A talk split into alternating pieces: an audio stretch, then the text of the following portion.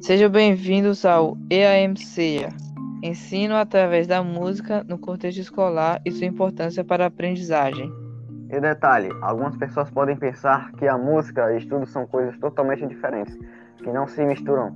Mas se você observar bem, dá para usar a música como uma forma de se desconectar do mundo e se concentrar no que você está fazendo.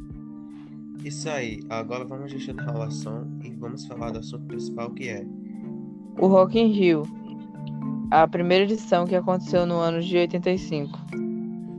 É, esse evento durou 10 dias, começou dia 11 de janeiro e terminou dia 21 de janeiro.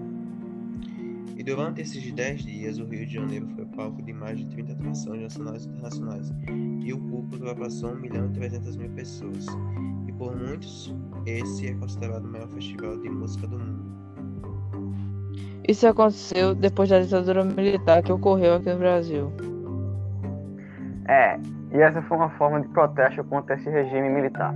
Um jeito de se oporem a isso e lutarem pela democracia. E algumas das principais atrações do evento foram Queen, Ney Mato Grosso, Iron Maiden, Kid Abelha, Os Canonas de Sucesso e a CDC. Sendo o Queen a principal entre os citados. E algumas das músicas que tocaram foram Love of My Life, Will You Rock You, Where Are the Champions, e só no primeiro dia o Queen conseguiu um público de 300 mil pessoas. Sendo essa uma das apresentações mais emocionantes da história do Rock in Rio. Mas nem só de Queen vive o Rock in Rio, tendo já se apresentado a CDC, Guns N' Roses, Beyoncé e o que mais? Iron Maiden,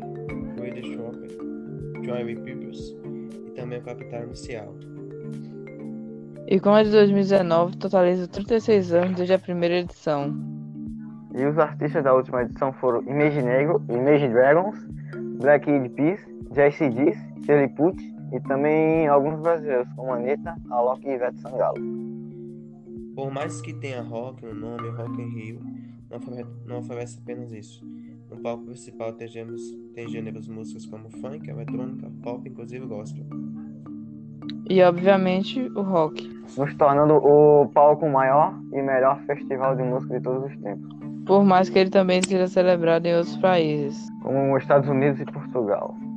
E a próxima edição que aconteceria agora em setembro foi adiada para o ano que vem. Por conta do vírus e da pandemia, né?